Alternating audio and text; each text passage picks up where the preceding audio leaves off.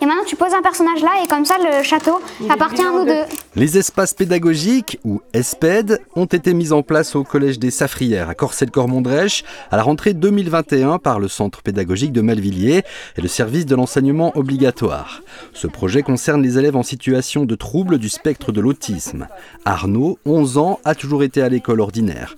Aujourd'hui, pour son bien et celui de ses camarades, il partage son temps entre les ESPED et sa classe ordinaire à Cortaillot.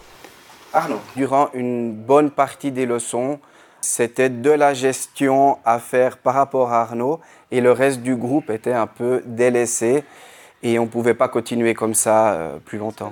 Quand on m'a dit que je devais quitter l'école de Cortaillot pour aller à l'ESPED, bah, j'étais un peu triste et fâchée, mais je me suis rendu compte que ça m'aidait vachement. Avec les élèves qui sont à l'espace pédagogique, on travaille euh, principalement les habiletés sociales. Ça, c'est une carte d'exemple.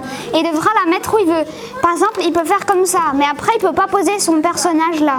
On aime bien se présenter comme étant une zone d'entraînement où les élèves viennent s'entraîner ici à être des élèves. Moi, je crois que je suis jamais arrivée à 10, je me suis jamais évanouie de peur, mais on peut essayer d'imaginer, d'accord?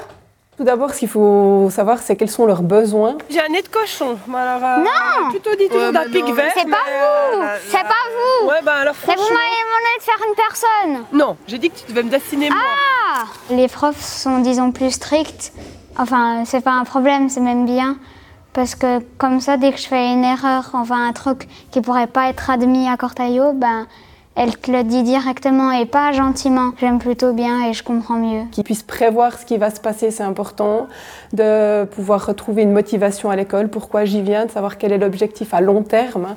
Et puis euh, ensuite, il y a tout ce qui est aussi sensoriel, savoir ce qui peut déranger, trop de bruit, trop de lumière. Euh, toutes ces choses-là, on essaye un petit peu de voir avec l'enfant comment on peut euh, l'aider à se remettre effectivement au travail. Un exemple tout bête, c'est voilà, rester assis à sa place plus de 10 minutes euh, quand on n'arrive plus à se concentrer, qu'est-ce qu'on fait à la place de déranger les copains? Bah, Je lève plus la main. Par exemple, avant, en Cortaillot, je ne levais pas la main pour parler.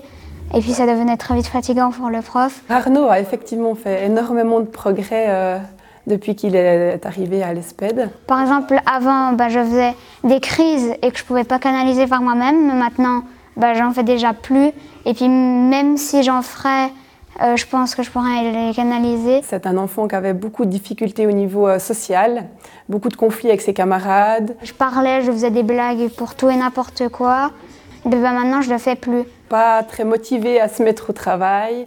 Et puis, euh, j'avais l'impression qu'il avait perdu ce que c'était que le rôle d'élève. Il y a même des copains de Cortaillot qui parlent plus que moi en classe.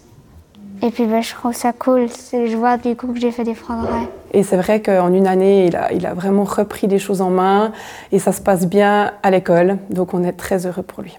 Je suis ravi des progrès qui ont été effectués. Ce complément de phrase, est-ce que tu peux le déplacer, par exemple, le mettre à la fin de la phrase? Euh, ben, euh, À chaque fois, Hercule Poirot retrouve l'auteur du crime grâce à ses petites cellules grises. Excellent. Je félicite l'ESPED, je félicite aussi et surtout Arnaud et je l'encourage vraiment à, continuer sur cette voie. Je peux dire le nom de ma chaîne YouTube ou pas? Naro Popcorn, euh, N majuscule A-R-O P-O-P-C-O-R-N, Popcorn. Ben, c'est écrit faux, mais je l'écris comme ça. Ok. Merci Arnaud.